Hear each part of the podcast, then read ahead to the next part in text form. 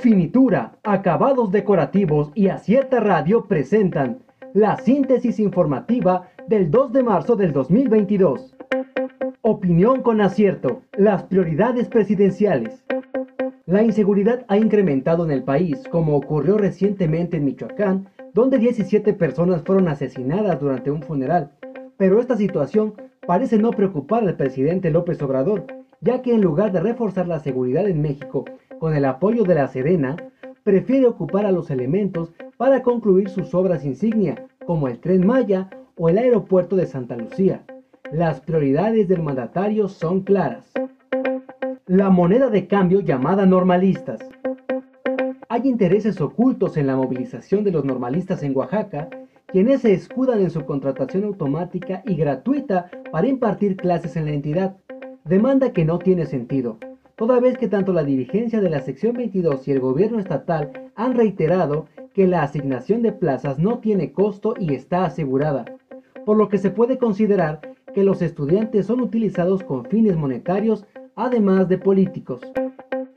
¿Qué días son vigilia y por qué no se come carne? Una de las celebraciones más arraigadas para los devotos a la religión católica es la cuaresma, donde se hace referencia al periodo de 40 días previos a la Semana Santa 2022, el cual inicia este día que se celebra el miércoles de ceniza y donde no se come carne roja. Los ucranianos combaten mientras Rusia bombardea ciudades que no ha logrado capturar.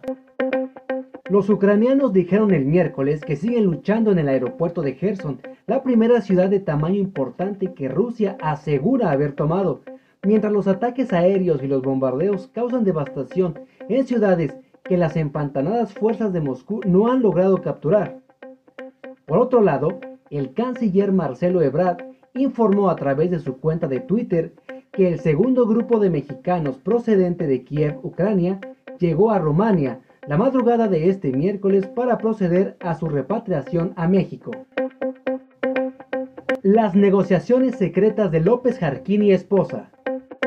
El matrimonio conformado por Alejandro López Jarquín y Tania López López estarían iniciando con las negociaciones por debajo del agua para la candidatura de la morenista en la próxima contienda por la presidencia municipal de Santa Cruz, Jojocotlán, donde el partido Morena estaría buscando el apoyo de Fuerza por México. Por pandemia, escuelas de México perdieron al 3% de sus estudiantes.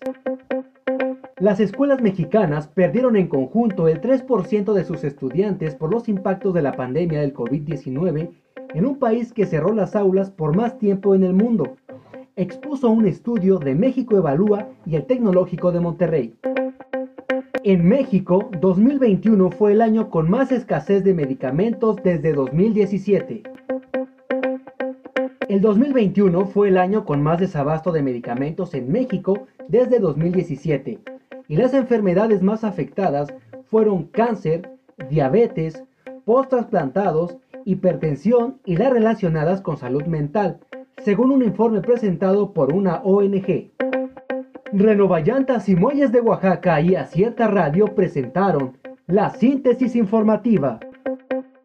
Escúchanos el día de mañana con más información. Síguenos en las redes sociales como Acierta Oaxaca. Visita nuestra página web www.acierta.mx.